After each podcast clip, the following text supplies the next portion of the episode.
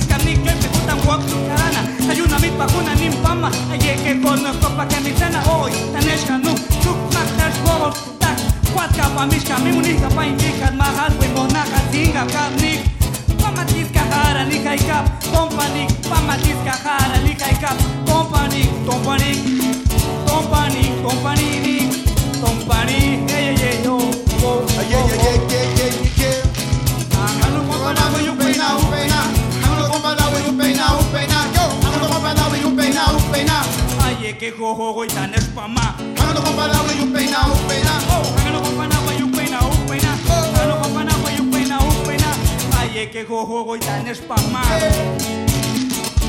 Yeah yeah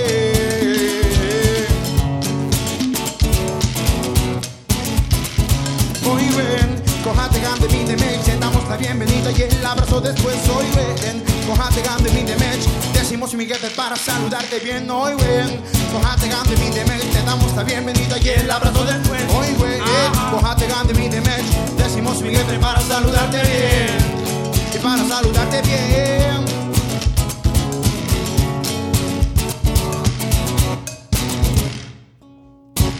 ¿Cómo están? Bienvenidos a estas frecuencias de Radio Universidad, www.radio.unam.mx y en el 860 de amplitud modulada. Usted nos puede escuchar. Esta emisión está dedicado a Edgar Arregín Rosas, a quien le damos la bienvenida. Edgar, bienvenido, buenas noches. Hola, buenas noches, público de Radio UNAM. Para mí es todo un- una satisfacción que ahora me toque una entrevista a mí solita. A ti solito, sí. Espero hablar muy poco de Cabezas de Cera o de Luz de Porque trabajo con ellos, pero ahora es otra cosa lo que vengo a presentar. Con él vamos a hablar. Primeramente vamos a hacer como un escaneo por la vida de este muchacho, Edgar, y después hablaremos de la propuesta del proyecto que trae dedicado a los grupos de rock que nacen, pero con él vamos a hablar sobre este taller de rock. Primera emisión. Ya lo intenté una vez hace, no sé me acuerdo si fue el año pasado o el año anterior, pero lo he ido afinando. La idea se ha ido afinando y estoy tratando de afinarlo en la idea de que sea más atractivo para los jóvenes. La pieza con la que abrimos es una pieza de una grabación que hizo Edgar Arreguín en un festival en Oaxaca y del cual, bueno, pues les ofrecimos esta pieza. No hay título, pero el grupo se llama Sector 145 y él la muestra un tanto de lo que es y será el taller de rock, pero antes quisiéramos que nos platicara Edgar parte de esa trayectoria que tiene él, 40 años dedicados 40 años a la producción. Al audio. Primero, el, el, primer interés fue, por ejemplo, los equipos. O sea, me llamaba la atención las conexiones, algo tan sencillo como hacer cables, primero para conectar guitarras a los amplificadores. Lo más sencillo lo, yo lo tomé ahí. Resulta que cuando salí de la primaria entré a una secundaria técnica. Yo en ese momento quería irme a estudiar ebanistería. Mi inquietud era hacer cosas con madera, pero tengo un papá muy necio que me dijo, no, tú vas a estudiar electrónica. Y me metió a, bueno, entré a esa escuela, una escuela técnica, escuela secundaria técnica número uno. Y ahí me aventé un año de radio y televisión. Era un, un infante yo. Entonces, en ese momento yo no visualicé el potencial de la electrónica en mi vida. Lo único que aprendí ese año que estuve ahí en esa escuela a soldar cables. Y tenía un maestro que era así como medio militar. Y sus prácticas eran como si estuviéramos en el ejército. Entonces fue una de las cosas. Pero sí pasó algo, que aprendí a soldar. Entonces cuando mi hermano Fausto Arregín empieza a tocar, a hacer música, yo voy atrás de él haciéndome cargo de que sus cosas funcionen. Entonces era muy común que yo hacía los cables para las guitarras, las extensiones eléctricas para que se conectaran los aparatos y todo eso. Ahí, ahí fue cuando yo ya empecé a hacer ese trabajo de real, no en mi imaginación, estar en conciertos, estar en toquines, en hoyos funkies, los ensayos. Eso fue a principios de los 72 más o menos, 73. ¿Cuál fue tu primer enfrentamiento a ser responsable de todo el sonido? Bueno, hay una anécdota que yo es mía, yo la platico, que es que cuando mi hermano empieza a tocar en los hoyos funkies, no llevábamos un equipo como el que yo dispongo, o sea, de mezcladoras, micrófonos, todo eso. Únicamente llegábamos con los amplis de las guitarras y la batería. Y las voces salían por los mismos amplificadores de, De las los guitarras. instrumentos. Ajá. Entonces yo me bajaba de cuando había escenario del escenario, pero hablando de hoyos funkies a veces no había escenario. Entonces me ponía enfrente de la banda y les decía, tú no te oyes, tú súbele o tú bájale. Y me hacían caso. Ajá. Yo tenía 18 años, 16 años, aunque ya tenía una historia como melómano, era muy joven, pero pues los músicos me hacían caso. Si les decías que tú tocaste muy fuerte o, o la batería no, no se oía, entonces ellos buscaban el balance. Yo pienso que ya estaba trabajando como ingeniero de audio, pero no tenía obviamente hardware, ¿no? Lo que se considera como hardware. Y estar haciendo eso en los hoyos funkies, pues ya te daba una cierta seguridad, porque cuando ibas con los grupos y te quedabas atrás, pues ahí veías a la gente cómo bailaba y cómo y estabas muy cómodo. Pero ya bajarte y meterte en público y, y estar escuchando cómo sonaba la banda, pues sí ya tenías que tener como que cierto valor para hacerlo, ¿no? No nada más era decirles al oído a los músicos, oye, ¿por qué no le bajas, no? Sino ya te parabas y le decías, no, bájale, bájale un poquito, tú súbele un poquito. A final de cuentas, desde esa experiencia de, como nos platicabas, desde los 18 años, te lleva a tener ya tu propio estudio. Unos años después se puede lograr la idea de, de tener un estudio. Y yo me hago cargo de eso, porque obviamente en las cuestiones de equipo, pues el que está más informado, más al día soy yo. Pero mi hermano es el compositor, es el que hace música. Yo no soy músico, lo repito, no me siento apenado por eso. Bueno, ha crecido mi- mis conocimientos, ¿no? El- el- la cuestión del estudio, yo antes trabajé en otros estudios. Eh, Ayer que venía pensando en lo de la entrevista, me encontré afuera de la feria del libro de la universidad al baterista, él es baterista, aunque toca otros instrumentos, se llama Federico Luna, que con él entré a trabajar al estudio. Mesli. En Messi Estudio, como por el año 91 ha de haber sido. Yo trabajé con, con él un poco más de cinco años ahí en su estudio. Y de ahí das un salto, siguiéndote tu historia, a ser el responsable del sonido ya de agrupaciones en concreto. Que se te considere como el cuarto elemento fundamental de una agrupación como es Cabezas de Cera, Luz Desriada, después con Ramsés Luna y con otras agrupaciones. Empiezas a ser el responsable del sonido. Pues sí, eh, o sea, sí es así sucedió, pero fue un trabajo que yo no llegué así como al abordaje, ¿no? No, no, no, Sino fue un. Trabajo que, que tardó meses, años en que se desarrollara y ya cuando empezaron a ver los resultados, o sea, con Cabezas de Cera fue la agrupación con la que yo vi mis esfuerzos con frutos, ¿no? O sea, los esfuerzos que había tenido desde antes. O sea, ahí fue donde la gente pudo ver que había un elemento más aparte de los músicos. a- a- Tenía pues un papel muy importante. Pero yo ese, ese esfuerzo lo había hecho desde antes. Tengo ahí unos recuerdos de que en la secundaria soñaba con hacer discos en vivo. Guardo mis cuadernos, hay dos, por ahí dos libretas que se quedaron guardadas y de repente las ojeo y veo que imaginaba portadas de discos en vivo que yo grababa.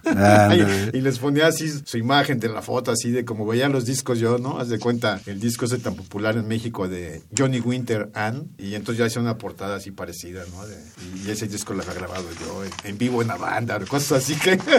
Recordamos, nuestra plática es con Edgar Arregín Rosas, responsable de EAR Audio, y del cual en nuestro siguiente bloque vamos a empezar a hablar sobre ese taller de rock y en qué consiste, y por lo pronto vamos a dejarlos con otra pieza grabada también por Edgar Arregín en vivo con el grupo Clímax, una pieza de la autoría de Gerardo Enciso que lleva por título Amo a mi país y les recordamos Taller de Rock 2019, Alma de Concreto, Radio Universidad.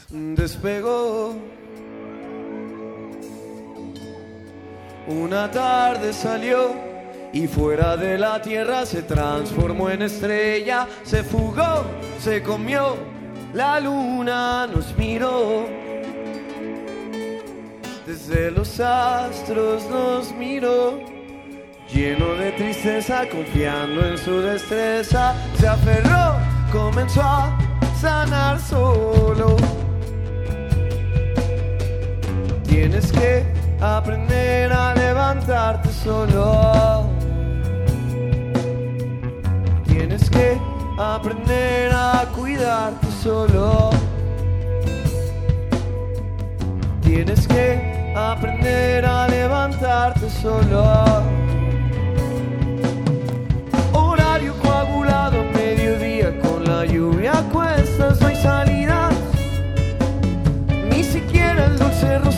Mentiras que te mira de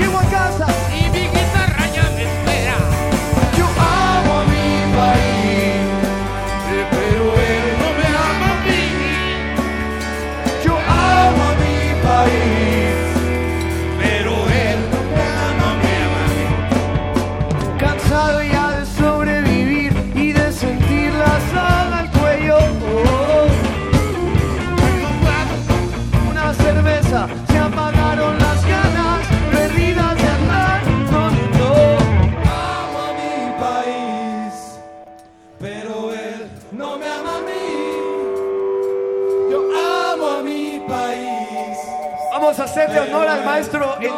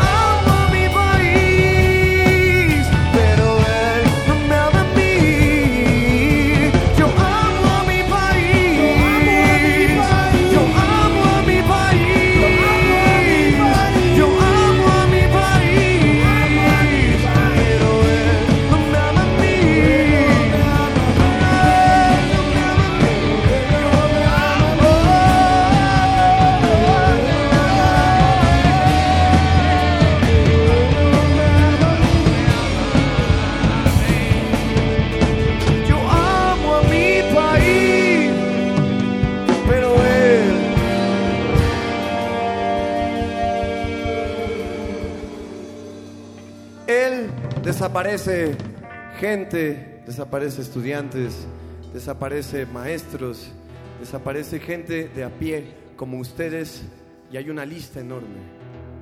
Él, Él no los quiere a ustedes, pero nosotros desde aquí los queremos mucho a, nosotros, a ustedes. Y a nosotros también. Pero Él no nos ama a nosotros. El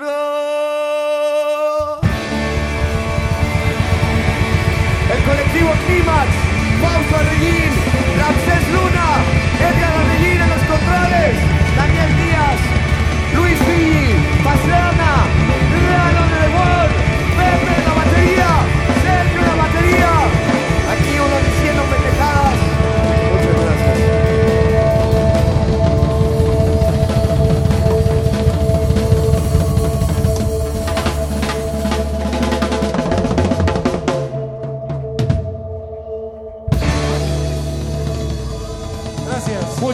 gracias.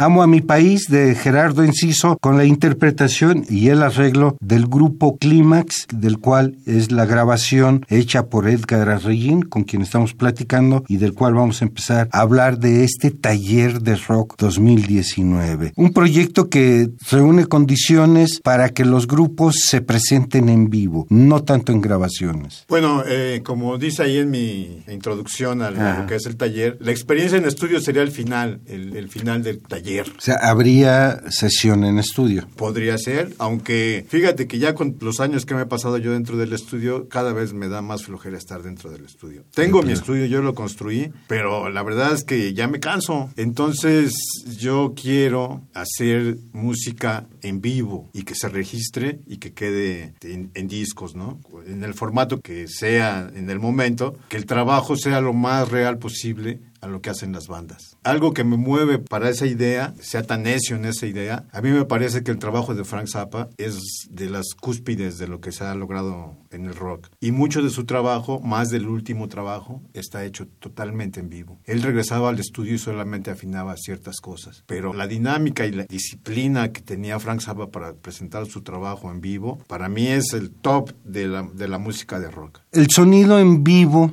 obviamente, bueno, influye mucho el ambiente del lugar y de la gente asistente. Y el sonido de, de estudio es muy pensado. ¿Qué perspectiva le ves a Bueno. preparar a la gente? Bueno, eh, en el contexto en que hacemos las cosas en México, como suceden, siempre para las bandas el sueño de entrar a un estudio, lo siguiente era conseguir buenos instrumentos, conseguir después conciertos, o como que la dinámica o cómo se desarrolla una banda es ese es el camino y después crear material, presentar ese material, pero muy pocas bandas en México se han armado y han entrado al estudio a sacar un disco y a partir de ese disco han hecho su carrera o, o se presentan o hacen una gira. Hasta la fecha en México no sucede. Nosotros tenemos N cantidad de ejemplos de grupos que han salido en otros países que los descubre un promotor, un manager, alguien, los mete al estudio, les hace el disco y después les hace una gira y los presenta en todo su uso, ¿no? En Estados Unidos o en, en Inglaterra o en los países donde el rock está más desarrollado. En México no pasa esa historia. El taller comienza desde que tú los seleccionas acerca de cómo estructurar un ensayo, ¿no? Esa sería ya como la práctica. Si es un taller, tiene que haber práctica. Te adentras tú con ellos. Esa, es- esa es mi idea. Y yo tengo que trabajar junto con ellos y ellos se tienen que dar cuenta, por medio de las prácticas, de la utilidad que tiene, primero que nada, conocer a fondo los instrumentos que usan, que esa es la parte teórica. Y cosas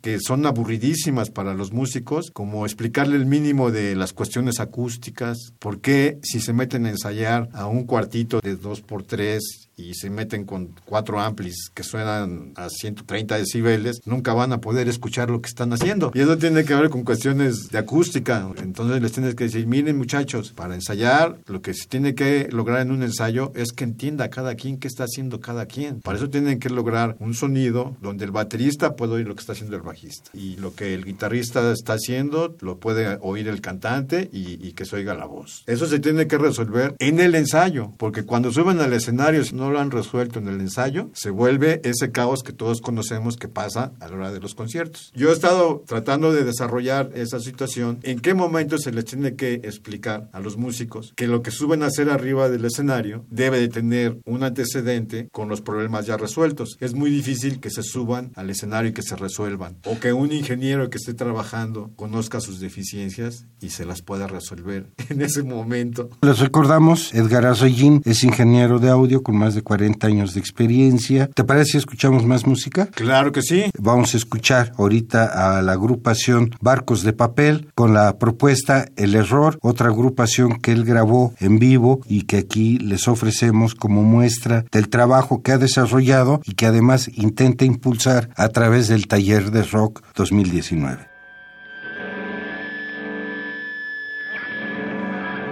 Esto se llama el error.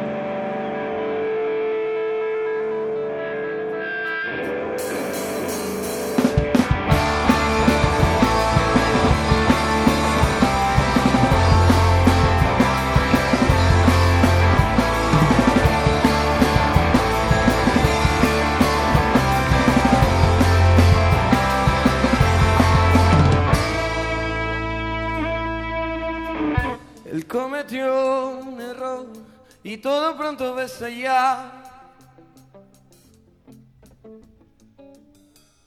Ella lo pudo ver y desde entonces para de dudar.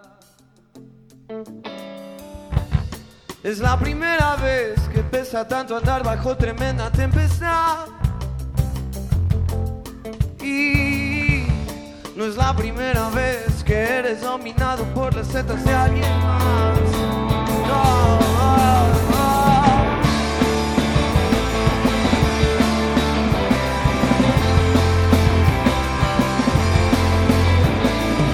Una tarde ya despertó, salió corriendo a brindar por él. Uno tras otro a perder el honor, pues esta noche ya no tiene que volverlo a ver. Él ve la luna, muerde el polvo, quedó atrapado en su propio laberinto. Lleno de rabia te retuerce lobo, nada puedes cambiar, así no está escrito. No, ella el enojo lo guardó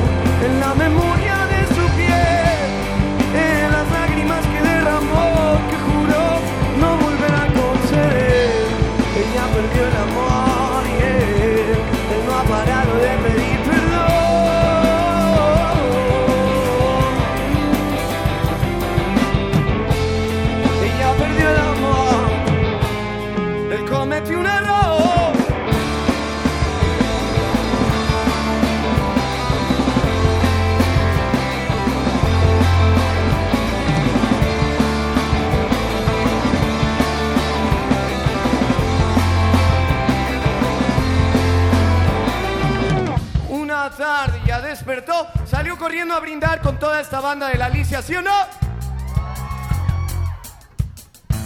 Una tras otra hasta perder el conocimiento porque esta noche nos vamos a poner hasta el full, ¿sí o no?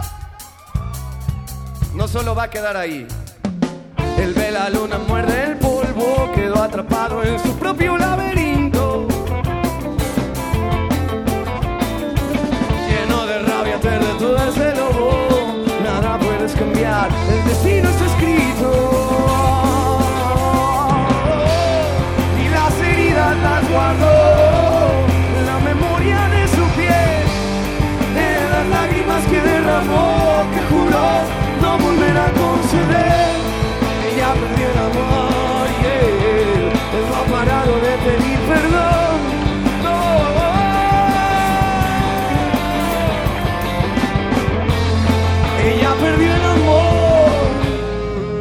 él cometió un error.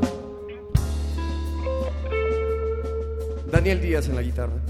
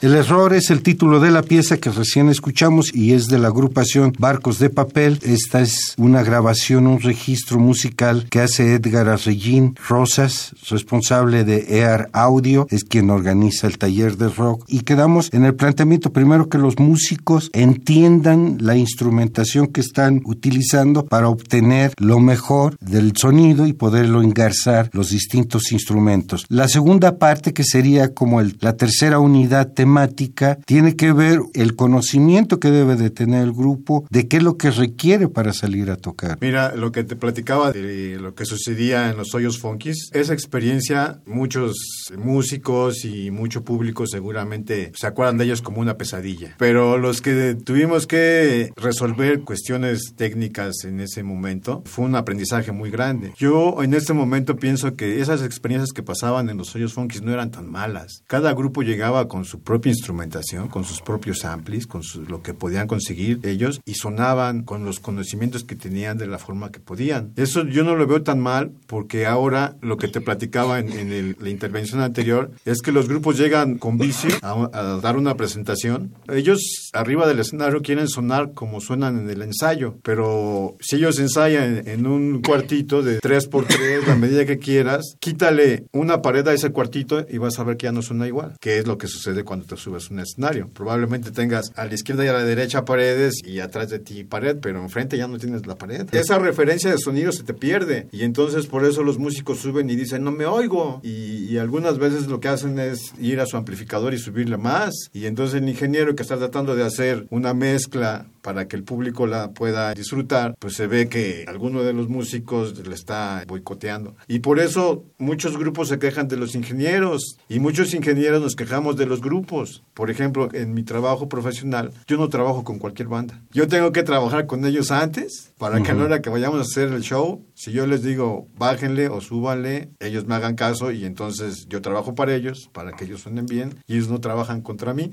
¿Cuál es la diferencia de subirse a un escenario o de grabar en un estudio, que sería la última parte. Bueno, mira, hay, desde mi punto de vista, hay dos realidades de trabajar en el estudio. La realidad nacional y la que nosotros imaginamos que nos enseñan los videos de los Beatles y los Doors y cosas de esas donde están en el estudio por semanas y se les ocurre una pieza y la graban, ¿no? Sí. Eh, o sea, eso es lo que está en, nuestro, en nuestra fantasía, ¿no? Voy a entrar al estudio, me voy a sentar a escuchar por horas mis acordes que hice y se me va a ocurrir el nuevo arreglo de la pieza que traigo en la cabeza, ¿no? En México no pasa así. ¿Por qué? Porque nadie tiene dinero para estar pagando esas horas y esas horas y esas horas hasta que se te ocurra otra idea, ¿no? Entonces, al estudio en México tienes que entrar con las rolas bien puestas, bien masticadas. Todos saben exactamente qué tienen que hacer. Cuando llegas al estudio, por economía, pues tienes que llegar y hacer lo que ya sabes que tienes que hacer. Que lo que hagas esté bien hecho, que sea claro y luego que esté bien ejecutado y al final que se distinga dentro de todo el trabajo de, los demás músicos. Por ejemplo, he tenido sesiones de mezcla en el estudio donde grabamos varios tracks de la misma del mismo instrumento y entonces llegas a la hora de la mezcla con seis tracks de guitarra de una de las guitarras que van a estar dentro de la pieza, ¿no? Dilema, ¿no? Cuál de los seis tracks ponemos. Cuando yo trabajo, como yo no soy músico, yo trabajo para los, para los grupos, yo les digo, ¿cuál te gusta más? Y entonces ellos me dicen, no, pues esta, ah, bueno, esa ponemos. Vamos a escuchar otra vez a la agrupación Clímax con esta propuesta musical grabada por Edgar Arreguín Rosas, EAR Audio, para mostrar lo que es trabajar una vez que se sube uno al escenario en su taller de rock 2019.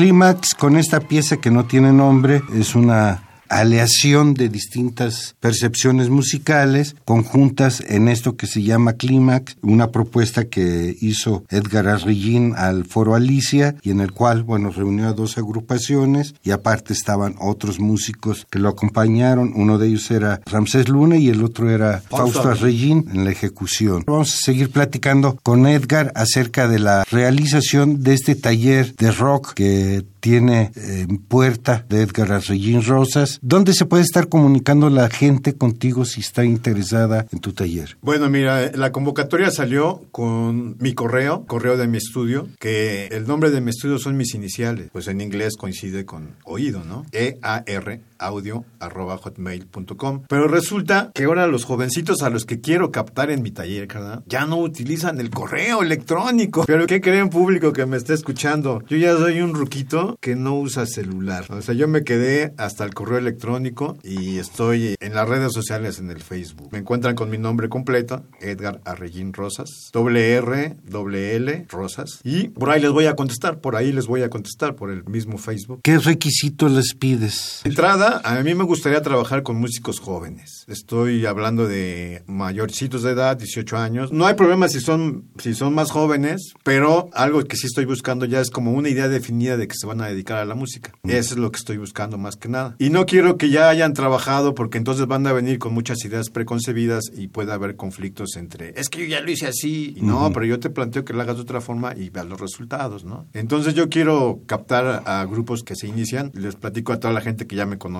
cada 6 de enero o cada 24 de diciembre, tú ves desfilando a los papás por las tiendas de instrumentos musicales del centro y les compran a los adolescentes la batería, el teclado, la guitarra, los amplificadores y al año siguiente lo están vendiendo.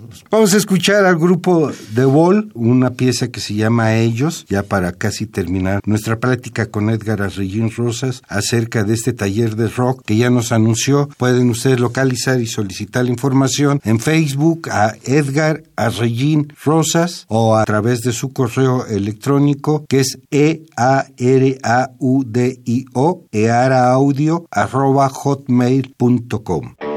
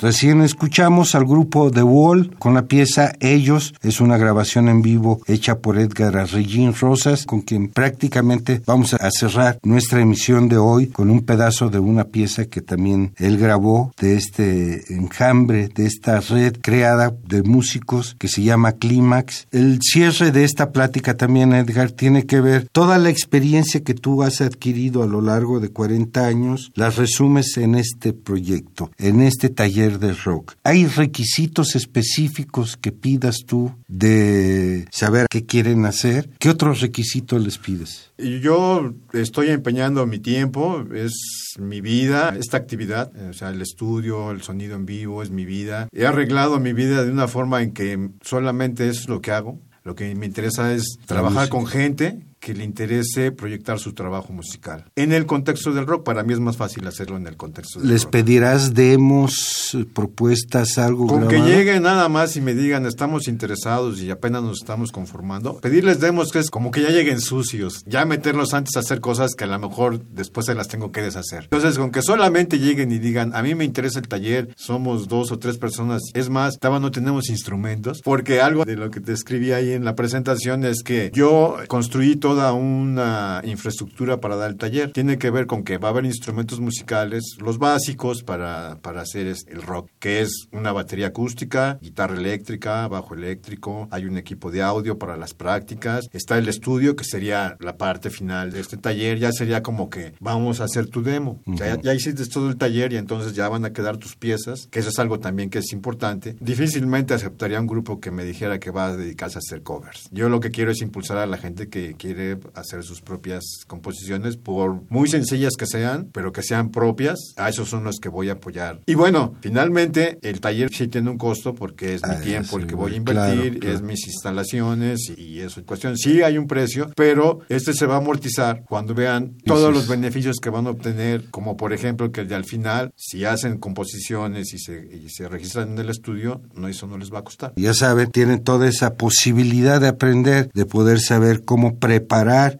una presentación, qué es lo que requieren, una vez que ya sepan ustedes este manejo instrumental, saber qué es lo que van a requerir tanto en lo técnico como instrumental. Y para finalizar este taller con una propuesta, con un demo que Edgar Arreguín irá conduciendo a cada una de las agrupaciones, ustedes escríbanle a Edgar Arreguín Rosas en Facebook o a earaudio.hotmail.com y díganle que están interesados en ser asesorados, porque es prácticamente una asesoría, un asesor con 40 años de experiencia que creo que les puede enseñar algo. Pues te queremos agradecer, Edgar, tu presencia aquí en Alma de Concreto. Pues muchas gracias a ti que te interesó el proyecto.